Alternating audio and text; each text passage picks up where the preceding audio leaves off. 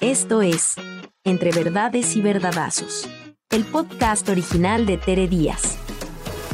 Comenzamos. Hola, ¿cómo están? Soy Tere Díaz, estoy encantada de estar en un episodio más de nuestro podcast Verdades y Verdadazos. Hoy un súper día porque vamos a hablar con un tema que como preguntan, cómo se azotan, cómo la riegan, etcétera, etcétera. Y por supuesto la culpa siempre, que es manual para ser una madre feliz e imperfecta. Y lo vamos a trabajar con Montserrat Aide Montiel González, que está aquí, psicoterapeuta de la montaña. Gracias por acompañarnos. Gracias. Mil, gracias. Te quiero presentar porque, wow, es licenciada en psicología por la CES Zaragoza UNAM. Tiene experiencia en el área de psicología educativa y tiene más de 10 años de experiencia en psicología clínica con enfoque en terapia narrativa. Además, es especialista en temas de violencia familiar, abuso sexual infantil, ansiedad, cambios psicológicos durante el embarazo, crianza respetuosa y equidad de género. Mi querida Montserrat, yo quiero decirles, además de darte la bienvenida y agradecerte que estés aquí, pues decirles que los terapeutas de psicoterapia a la montaña, ahí, ahí, ahí, lo ven, ahí lo ven. No, no es que qué bonito estudiar psicología, todos hemos estudiado en su momento, pero ya hay una trayectoria, ya hay una experiencia, ya hay especializaciones. Y contigo vamos a platicar este tema, este tema de ser la madre perfecta, ya que te cuento yo que tengo cuatro hijos, y, me acuerdo cuando empezaron a nacer, no, yo no voy a repetir lo que mi mamá hacía y lo que decía y esas zapateadas que se aventaba, que yo decía, pero qué ridículo. Y al paso del tiempo uno empieza a vivir lo que es criar, lo que es tener que escuchar, lo que es aprender la empatía, lo que es conjugar tu ser mujer con tu ser mamá, con tu ser pareja si tienes pareja, con tu trabajo, etcétera, etcétera. Y cómo entramos a una serie de dilemas internos, de gustos, de sustos, de disgustos, de culpas, y creo que es un tema tan idealizado. Yo siempre veo los anuncios, ¿no? De, de las tiendas, no quiero decir tiendas, pero flores, sonrisas, abrazos. Y la verdad es que no entramos en las complejidades de la maternidad, lo cual nos crea más culpa, lo cual nos hace regarla más y lo cual por supuesto, nos lleva a escondernos, a sentirnos avergonzadas porque el juicio externo, agárrate que ahí te voy. No, pues por eso le salieron así los niños. No, pues ¿de dónde está la mamá que esta criatura está haciendo tales y cuales cosas? Entonces, ¿cómo entender este tema desde una realidad que es muy compleja, muy contradictoria y, y, pues tiene su carga y su peso? Y es toda una vocación. Hoy podemos decir que es una elección, antes era una obligación y antes pues las familias vivían de la cantidad de hijos que tenían, porque si no, ¿cómo producían y se reproducían? Entonces, en este capítulo con Montserrat vamos a dar puntos importantes para poder ser una buena madre siendo imperfectas, para poder disfrutar y sufrir cuando toca sufrir esta parte de la vida que me parece de los retos más importantes y largos, estarás de acuerdo, porque uno se cambia de trabajo, uno se cambia de casa, uno incluso en un momento dado termina una relación de pareja, pero pues seremos padres y madres hasta que la muerte nos separe y luego ni nos separa. ¿En qué sentido? Yo que murió mi padre, pues vive, ahora sí que como la canción del Rey León, vive en mí. Y ahí traemos los mandatos. Entonces, Montserrat, planteando que nadie puede ser perfecto, eso no existe, que sufrimiento para nosotros y los que nos rodean. Y las mamás menos, con, con, con eso que luego también los hijos son de chile de dulce y de manteca. Entonces, ¿qué onda? Pues yo quiero iniciar este tema contigo con toda la experiencia, con todo el trabajo que haces del abuso infantil, porque qué grueso que a veces en nuestros enojos acabamos siendo abusivas, lastimosas con nuestros hijos. Y me podría, me encantaría empezar preguntándote, Monserrat, ¿tú cómo definirías la maternidad y estas acciones, actividades, prácticas que van en torno a ella? ¿Por qué hay mamás que hacen lo que no deberían de hacer? Y los tres puntos dices, pues señora, esto es lo importante, ¿no? Exacto. ¿Cómo lo definirías? ¿Cómo definirías también esas acciones en torno a la maternidad? Uh -huh. Muchas gracias, Tere. Un gusto estar aquí. Bienvenidísimo. Pues sí, para mí la maternidad es una construcción de diferentes aspectos del ser, tanto biológico, porque es una realidad que en el posparto las hormonas, en el embarazo obviamente, pero ya en el posparto cuando ya tienes al bebé, ¿no? Las hormonas, lo biológico, todavía está todo lo que da. Entonces, hay cosas que de pronto eh, surgen y tú no tienes el control de eso, ¿no? Entonces, es una construcción tanto de lo biológico, también una nueva identidad. Esto que dices es importantísimo porque cómo hay mujeres que se culpan por no sentirse tan emocionadas o por sentir que ya no les importa nada más que el niño o por sentir que el niño no les importa nada.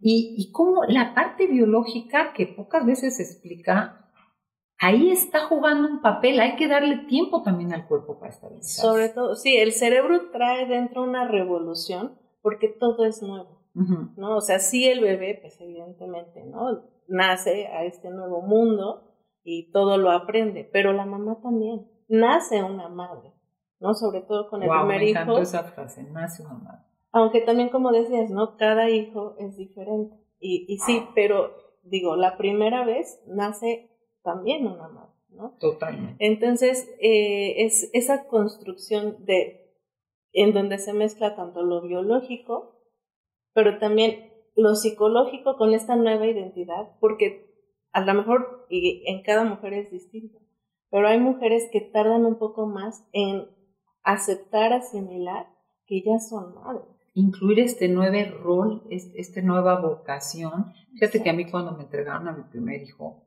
después de nueve meses, dices, es otra persona, o sea, es, un pequeño extraño que, tengo que sentir, porque hasta ese desarrollo, ese vínculo se construye. Es, una cosa muy particular, ¿no? Es muy extraño. Es muy extraño. es una cosa muy extraña. ¿Qué, ¿Cómo lo voy a querer o qué? ¿Qué voy a va a vivir conmigo todo el tiempo. O sea, sí, sí hay un shock, shockcillo, ¿no? Sí. sí, a mí me pasó, este, tengo una hija. Entonces, que de pronto llegaron a visitarme en esos primeros días y, la bebé estaba dormida. Y después como de 15 minutos, o sea, como que dije, mi hija, o sea, como que yo estaba en la plática. Yo estaba en el café. Sí, y ella dormidita y como pues estaba tranquila, pero llegó eso a mí, o sea, pero fue como muy raro ese darte cuenta. Es que son experiencias, ¿no? Que vas integrando. Sí, sí. Ay, no estoy sola. Exacto. Hay alguien que depende al 100% de, por ciento de mí, porque esa es una realidad. Tal cual. Esa es una gran realidad. ¿Tú cómo, cómo definirías eh, a todo esto, Montserrat?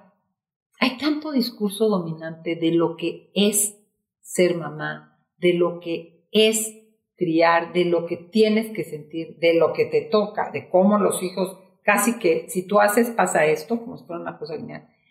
¿Tú cómo entiendes esos discursos dominantes? ¿Cómo pesan en las mujeres con las que trabajas? ¿Cómo aprisionan? ¿Cómo culpan? Y, cómo construir esta maternidad más ligera, imperfecta, que desafían esos discursos dominantes y en un país donde la madre, la madrecita, y un país muy de madre, y bueno, en otro, en otro momento y en otras circunstancias hablaremos de los padres, pero ¿cómo, percibes esto en tu consulta, en la vida? Sí, este, todavía se permean estos discursos dominantes desde el patriarcado, ¿no? O sea, que viene de qué es ser mujer, ¿no? Y era en su casa, eh, con los hijos, en la crianza. Pero cada vez más se escuchan otro tipo de discursos alternativos. ¿no? Como puede ser una maternidad elegida, como lo comentabas hace un momento, ¿no? Y que sería la apuesta, ¿no? Porque estos discursos dominantes de te toca y tienes que hacerlo. Y qué rara si no. Ajá, y qué mal además, ¿no? Porque es el juicio. Qué rara y qué mala, ¿eh? Sí, egoísta, ¿no? Entonces es, desde ahí ya viene la etiqueta de una mala mujer, ¿no? O decides no ser madre, eres muy egoísta. Muy criticada. Exactamente, pero cada vez más se van cuestionando y flexibilizando esos discursos dominantes que lo único que generan es mucha culpa y mucha frustración. Porque hay una carga de expectativas sobre esa mujer que ya es mamá, fue elegido, no fue elegido, vamos a suponer que no fue elegido, que es porque así tenía que ser, ¿no? Entonces, tiene toda esa carga de hacerlo bien además, no es ya soy mamá, ¿no? Entonces ahora, y todos tenemos una opinión, ¿no? Y en las familias, haz esto, haz aquí, haz allá, esto sí, esto no, como si... Opinión, todos tenemos una opinión y vigilancia, ¿no? Los ojos están puestos en, en ti de qué hiciste y qué dejaste de hacer, ¿no? Sí, como si uno no, o sea, no pudiera como crearse esta nueva identidad. Este cambio, ¿no? Estas alternativas de discurso dominante, eh, más bien apuestan por un cambio a considerar que uno mismo, una misma, pueda construir esa, esa forma de criar, esa forma de vincularse con los hijos. De desde lo ¿Qué tipo de mamá quiero ser y puedo ser yo con toda la responsabilidad que implica, ¿no? Porque no puedo ser la misma mamá que fue mi abuelita o que es mi amiga y, y, que a mí ni me sale, ni quiero, ni me funciona, lo cual no es irresponsabilidad. O sea, creo que nosotros señalamos permanentemente, fíjate, aunque sea un hijo no elegido, si ya eliges que nazca, pues sí hay una responsabilidad. Ahora, estás a cargo de, cómo ejerces ese cargo, creo que es donde se nos aprieta. No está la libertad de decir yo no voy a hacer esto. Recuerdo una vez que me fui de viaje a estudiar una serie de cosas y llegué 15 días después a la escuela a recoger a mis hijos. ¿A dónde te fuiste a estudiar esto? Teniendo cuatro hijos, pero así la mirada de, de las mamás en la puerta, ¿sabes? No todas, pero sí, así de estudiar eso. O sea, bueno, dejas todo organizado, haces, pero hay un juicio muy fuerte. Y yo te preguntaría, Monse, cuando nos perdemos en detalles, en esfuerzos, y luego hasta un hijo te dice, pero pues ¿para qué hiciste eso? Si yo, ya yo, yo no quería eso, ¿no? Esos lunch tan elaborados, a mí dame dos pesos y creo que ahora con dos pesos poco te alcanza, pero bueno, ¿qué, qué dirías que es esa esencia, ese nutrimento que tenemos que buscar con el envase que nos salga mejor, que tengan ellos, porque nos perdemos, hay tanta información, el internet, la vecina, mi mamá. ¿Cuál sería ese nutrimento para ti desde tu experiencia personal, desde tu experiencia profesional, que podríamos decirles a las mamás? Porque de que la vamos a regar, la vamos a regar. Ahora, de regaderas a regaderas, que se oye curioso lo de regadera, pero uno como riega cosas que no hay que tener cuidado y, vuelvo a apuntar esta parte del abuso, ¿no? Porque muchas, muchos hijos tienen importantes maltratos de parte de padres y madres, de distinta manera. Y luego más madres, porque las que crían son más madres, entonces, pues, en la madre, ¿no? Porque es la mujer la que, pues es que ella, sí, pero si el Señor nunca aparece o no hay Señor. Pero yo digo, fuera de, de veras, detente, detente en agresiones, abusos, pellizcadas, eh, humillaciones y estas histerias y explosiones que, pues yo no le dije nada él, sí, pero si estás azotando puertas, inventando madres al aire, es violento, es agresivo. Ahí sí, ya no les, queremos todo su bien, pero les generamos mucho mal con estas violencias. ¿Cuál sería el nutrimento para que nos liberemos de cosas que nos colgamos que ni se necesita. Sí, sobre todo la conexión que podamos establecer. Qué importante. Es muy, muy importante. Eso es lo más importante que les vamos a poder dar. Porque si son experiencias, no sé, las vacaciones o la, ¿no? el entorno que podamos darles de bienestar, pero sobre todo si no establecemos una conexión de vínculo, todos tenemos una experiencia, al menos una experiencia de un vínculo donde nos sentimos conectados donde yo me siento libre de ser quien, quien soy, de expresar mis gustos, mis aficiones, también mis temores, y lo puedo compartir contigo. Y viceversa, eh, la conexión siempre es recíproca. No es como nada más de un lado. Totalmente, si el otro no se quiere conectar. Y los niños, como seres sociales, como estos mamíferos, bueno, viven de la conexión.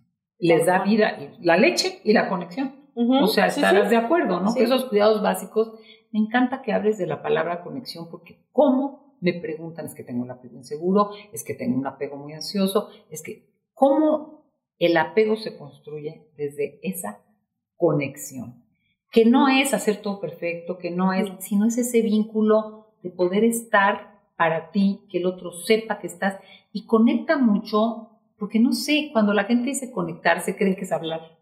No. Que a veces tiene que ver con hablar, ¿no? O creen que es estar todo el tiempo agarrados. Que claro, hay conexión que toca la parte del, del contacto físico. Pero esta mirada confirmadora, ¿no? De yo aquí estoy y te veo. Y si me llamas, te atiendo. Y si algo pasa, respondo.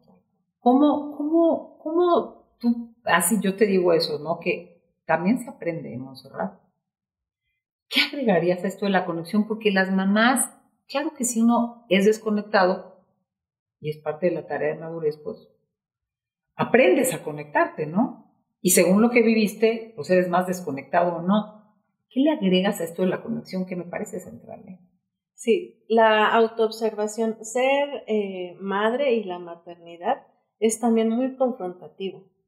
Te confronta con esas ideas y creencias con las que creciste, que muchas veces eh, ya tú sobrepasaste o resignificaste y dijiste, bueno, va, eso me tocó, pero yo ya estoy en otro lado y tal vez no lo elaboras tanto a profundidad, ¿no? O, no lo resignificas tan profundo. Y cuando viene la maternidad, esta autoobservación te explota en la cara, ¿no? Y si tú no estás en la disponibilidad de verlo y de tomar ese aprendizaje personal, eh, sí va a ser mucho más difícil crear esta conexión de la que estamos hablando. Es que fíjate que la conexión es una experiencia. Es una experiencia. O sea, hay gente que no tiene mucho conocimiento, que no ha tenido educación académica, que, que, que vivió sola. Me, encanta, acabo de leer una novela que se llama La buena suerte de Rosa Montero. Es una belleza, porque habla, ahorita no, no lo había visto desde ahí, pero una mujer con una vida difícil, qué capacidad de conectarse. O sea, puedes haber tenido nada o muy poco, y está esa disposición, está esa posibilidad. Y yo creo que al ser una experiencia, como bien lo dices, Montserrat, cuando viene el hijo, se, se reactivan experiencias. Y por más que trabajes, se vuelve a revivir ese miedo, esa duda, o, o, no me quiere, o me rechaza el niño, o lo estoy haciendo mal, o se activa. Entonces, esta poder estar para mí porque eso es estar para él, para ella, es retomar lo que me pasa, lo que me pasó, para poderme volver a conectar. Yo creo que eso es la base de la conexión. ¿Tú qué opinas? de la contención. De un niño se siente conectado, contenido cuando está conectado, cuando la madre se puede conectar. Sí, por supuesto. Y, y tal vez retomamos este dicho, ¿no? Muy popular, nadie da lo que no tiene. Si tú no estás conectada contigo y con esas necesidades que en algún punto no fueron cubiertas, ¿no? Y que tú no lo has trabajado, va a ser muy difícil que puedas darlo. Entonces, esa experiencia de la maternidad donde todo el tiempo está siendo demandada para cubrir necesidades físicas, psicológicas, sociales y dependiendo de la etapa además, ¿no? Y la carga mental, ¿eh? Porque esa no se cuantifica en tiempo y es, híjole, creo que no está pasándola bien en la escuela, no sé si las vacunas, lo noto que no come, hay un peso, agrégale todo lo doméstico alrededor de eso, ¿no? Yo agregaría, no sé cómo lo ves tú, eh, la parte de los límites. Sí. Porque una persona que, que, que no sabe, los límites ayudan a tener seguridad y autocontenerse. Entonces, esa conexión con límites claros, decir esto no se puede, no pasa nada. Si yo estoy conectado y te sientes amado, pues te enojarás, pero hay un entendimiento de que ahí no. Y entonces aprendo a detenerme. Aprendo a saber que aquí es un espacio seguro, pero que allá no por la razón que sea. ¿Te hace sentido? Sí, totalmente. Es este equilibrio entre amor, conexión y los límites. Eh, no, hay como una corriente, eh, porque el mundo de la maternidad es una aventura, ¿no? Que vas descubriendo. Pero como viaje no planeado, ¿eh? Ahí vas avanzando y por más que planeas resulta que pasó esto. se nos ponchó la llanta, este, hubo un deslave, ya no podemos pasar por ahí, oye, ahorita está plan, es un viaje que lo preparas, pero mil imprevistos. Pero te diría, ¿qué les dirías a las personas que nos escuchan de eso sobra? Eso ya no te hagas bolas, no te, no, no cree que eso es ser una buena madre y no lo es. ¿Qué aspectos podrían poner de ladito, ya si te encanta hacerles moñitos, de flores a las bolsitas de, de, sus maletas, o no sé, qué bonito, pero qué es secundario que a veces es lo que nos roba creyendo que eso es ser una buena madre. ¿Qué aspectos meterías? Sí, sobre todo eh, todo lo que me han dicho que debo ser, ¿no? O sea, la casa impecable, lo que no se ensucien, ¿no? O sea, como cosas que son, digamos, superficiales. Más de imagen, ¿no? Más de imagen o de lo cotidiano, ¿no? Este, no va a cambiar en nada si te, hoy te levantaste tarde porque no pusiste la alarma y ya no le puedes hacer el sándwich de figurita, ¿no? Y si se lo das en el cuadrito, ¿no? Pero entonces una se mete en una dinámica de lo tengo que hacer, tengo que cumplir porque si no soy una mala madre. O incluso esto, ¿no? De tener tiempo para uno mismo. Esto es central. Pero fíjate, dices algo que me lleva a pensar. Cuando me conecto bien, yo misma me perdono si algo sale mal y no es perfecto. Pero cuando no me conecto, tengo que hacer todo perfecto porque si no, como ni me puedo conectar, yo misma estoy aislada de, de, de esa riqueza. Pero acabas de decir algo muy importante. ¿Qué cosas necesitamos más allá de la maternidad? Porque la maternidad es un gran pastel del pastel de la vida, pero que también nos nutre y que nos da culpa, nos sentimos mal, no le encontramos el tiempo. Primero tú, como dice Clara Coria, este, amar a tu prójimo como a ti mismo, pero no más que a ti mismo, ¿no? Porque si no, ¿qué es esto de no, te pierdas como persona, como mujer, como amiga, como pareja, como lo que sea que es importante para ti? Sí, es que es ese surfear, ¿no?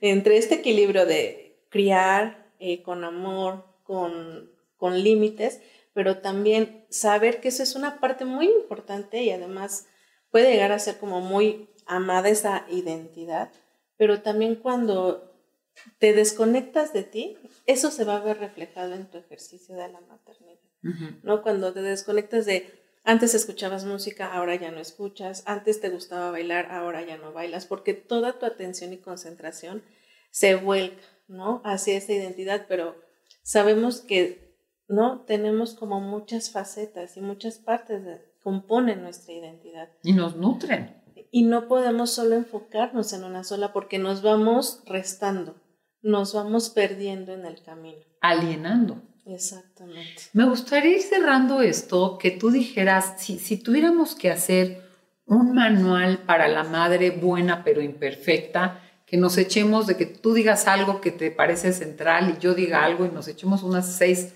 seis puntos para dejar como, como en, esta, en estas cosas que de pronto no son lugares comunes. ¿Te parece? Sí. Eh, ¿Con qué de, te arrancas? De inicio yo sí diría la elección. O sea, todavía traemos como mucha carga social y sí como este cuestionamiento de de verdad quiero hacerlo, ¿qué me, qué me va a contribuir y qué puedo ofrecer? Yo qué le puedo ofrecer. Ya sí, porque pasan muchas cosas en la vida. Si no es una elección, pero elijo, ¿no? Llevarlo a cabo, resignificar, porque entonces es un cambio extra, resignificar mi sentido y mi proyecto de vida. Ese sí es un trabajo que hay que hacer si no fue algo elegido. Totalmente. Y que todas podamos acceder y tener la oportunidad de hacer eso. Y fíjate que yo agrego esto que dices, eh, la naturaleza nos permite ser madres, pero no todas somos madres por naturaleza. Entonces ahí entra la elección y agrego, si no quisiste o si no era lo que esperabas. Porque hay quien quiere, quiere, quiere y luego se arranca los pelos, que no se los arranca a la criatura, pero se los arranca a ella. Decir, puede ser una madre aunque no te guste ser madre. Fíjate, puede ser una madre buena, conectada, suficientemente buena, aunque no te encante ser madre. Exactamente. Y creo que eso hay que decirlo. Tal cual. ¿Qué otra cosa se te ocurriría como para decir, las madres imperfectas hacen esto y son buenas madres? Hacen cosas para ellas mismas sin, y que no necesariamente incluyen a, los hijos e hijas, ¿no? O sea, eh, incluso vacaciones, viajes, incluso a veces irte al cine, ¿no? Les da culpa. Es que, ¿no? Se quedó con tal persona. Entonces, más bien como, y monitorear mucho la parte de la culpa. Yo creo que sumo a lo que tú dices, hay un, yo, yo siento que hay como un paraguas culpígeno a las mujeres, porque si les preguntas, por muy liberadas que sean, o están hiper desconectadas, que, que no, no lo ven, pero cual, la mayoría de las mujeres sienten culpa. Y yo les digo, no se te va a quitar, ¿eh? la tienes que atravesar, la, te tienes que regresar. A ver, no estoy aquí, me tengo que regresar. Me da culpa, la atravieso. No es que se te quite, la atravieso. Y si me conecto, veré que el niño está bien, que la niña está bien. Fíjate que totalmente, yo agregaría a saber que es una tarea muy larga, pero a tener muy claro que tus hijos no pueden ser tu único proyecto de vida, porque los hijos se van. Entonces, y cuando tú prefieres hacer otras cosas, porque te, gusta más leer o bailar que estar cantando la misma canción 30 veces, pues es normal, la cantarás porque toca unas cuantas veces, pero seguirás armando tu proyecto de vida, ¿no? A mí me gustaría, eh, no sé, qué rica charla. Luego me quedo pensando, igual deberíamos aventar nosotros de puros límites, porque hablamos de límites, de límites y de límites. Y, la gente no sabe lo que son los límites de los hijos, cómo se ponen límites a todos parejos o qué. Entonces yo me quedo eh, cerrando esto hablando de, es un trabajo, es un proceso convertirte en mamá, es un aprendizaje personal y de tu trabajo personal depende esa capacidad de conectarte y esa capacidad de poner los límites justos y de incluirte como mujer, como amiga, como trabajadora en ese proyecto que abarca mucho, porque no podemos negar que abarca mucho, en tiempo, forma, años y demandas, pero no tiene, si se apachurra un poquito, pues no me cabe en la maleta tanto de lo otro, pero, pero ahí están mis cosas que las puedo ir sacando cuando las requiero porque me nutren a mí. Y saber que aunque nos equivoquemos, ¿quién levantaría la mano de, diciendo, ay, no, mis papás no la regaron. Yo te puedo decir, mis papás, wow, ¿a cómo la regaron? Pero también cómo te dan los recursos, porque ves también la vida de ellos, que con las regadas de sus papás hicieron lo que hicieron, oye, pues ellos la regaron, yo podré salir adelante. Y entonces vivir la maternidad desde un lugar de compromiso, pero de menos exigencias. Muchísimas gracias en ese sentido y no quiero dejarles de avisar que nuestro próximo capítulo, episodio de Verdades y Verdadazos, va a ser el maltrato milenario y escudriñaremos la violencia y todas sus alistas. Porque hablar de maltrato es hablar de mil minucias que luego creemos que es chiste, que es cansancio. No, no, no, no. Eso se llama maltrato y hay que ponerle todas las letras en, en la bocota de quien lo hace. Bueno. Vamos a despedirnos y quiero leer esto tal cual porque vamos a quedarnos con, lo que hablamos. No existen madres perfectas, pero si escuchas a tu hijo y te escuchas a ti, descubrirás lo que realmente necesita de ti. Y eso es conexión. Escuchar y escucharte. Yo les agradezco infinitamente, primero a ti, Segundo, a todo el equipo, porque aquí somos multitudes para que esto se pueda hacer, incluido el señor de la caseta, que no podíamos llegar a nuestro destino. Les agradezco que estén aquí. Les pido que nos sigan acompañando en los siguientes capítulos. Sigan a Montserrat. Puedes darnos tus redes para que te puedan seguir, además de que está en psicoterapia en la montaña en el 5515 570199. Así es, terapeuta Monse Montiel. Muy bien. Gracias, Monse. Y pues síganme, porque acuérdense que en teredias.com, en Facebook, Teredia Psicoterapeuta, en Teredia Sendra en Insta, arroba te dicen en, en Twitter, pues tienen blogs, eh, audios libros, cursos y todo lo demás, porque creo mucho en el autocrecimiento, en propiciar tu poco desarrollo. Les agradezco por estar aquí, nos vemos pronto y acuérdate que escuchar, observar, estudiar un poquito, terapiarte si se necesita, te llevará a una vida mejor. Muchas gracias. Hasta aquí llegamos con Entre Verdades y Verdadazos, con Tere Díaz. Nos escuchamos en el próximo capítulo.